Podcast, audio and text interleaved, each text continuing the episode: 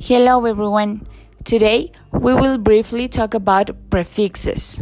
Prefixes are particles or syllables that are added to the beginning of a word to modify its meaning. The most common prefixes are the words this, in, im, the, and re.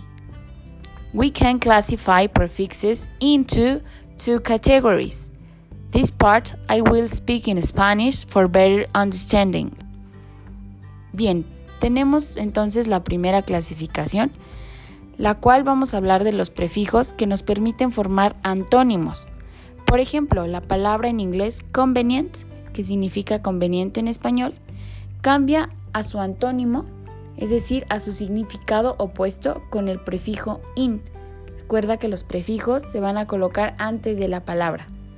Entonces, en este caso queda inconvenient, que significa inconveniente, lo contrario a convenient. Y la segunda clasificación son los prefijos que tienen un significado propio. Por ejemplo, la palabra boyfriend, que en español significa novio, cambia a otra palabra nueva con el prefijo ex, creando la palabra ex-boyfriend, es decir, exnovio, una palabra con un significado propio. Remember, prefixes are groups of letters that are added to the beginning of a word to modify its meaning. They can modify a noun, a verb, adjective, or adverb.